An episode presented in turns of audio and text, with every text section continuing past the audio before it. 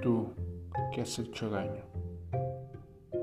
Tú, que has hecho daño al hombre humilde, soltando carcajadas sobre su dolor, acompañado por la pandilla de bufones, obstinado en confundir el bien con todo el mal. Todo el mundo ante ti se inclinará, atribuyéndote virtudes y prudencia, acuñando en tu honor medallas de oro, satisfechos un día más haber vivido. No estás seguro, el poeta recuerda, puedes matarlo, pero no será otro. Tus actos y palabras quedarán grabados.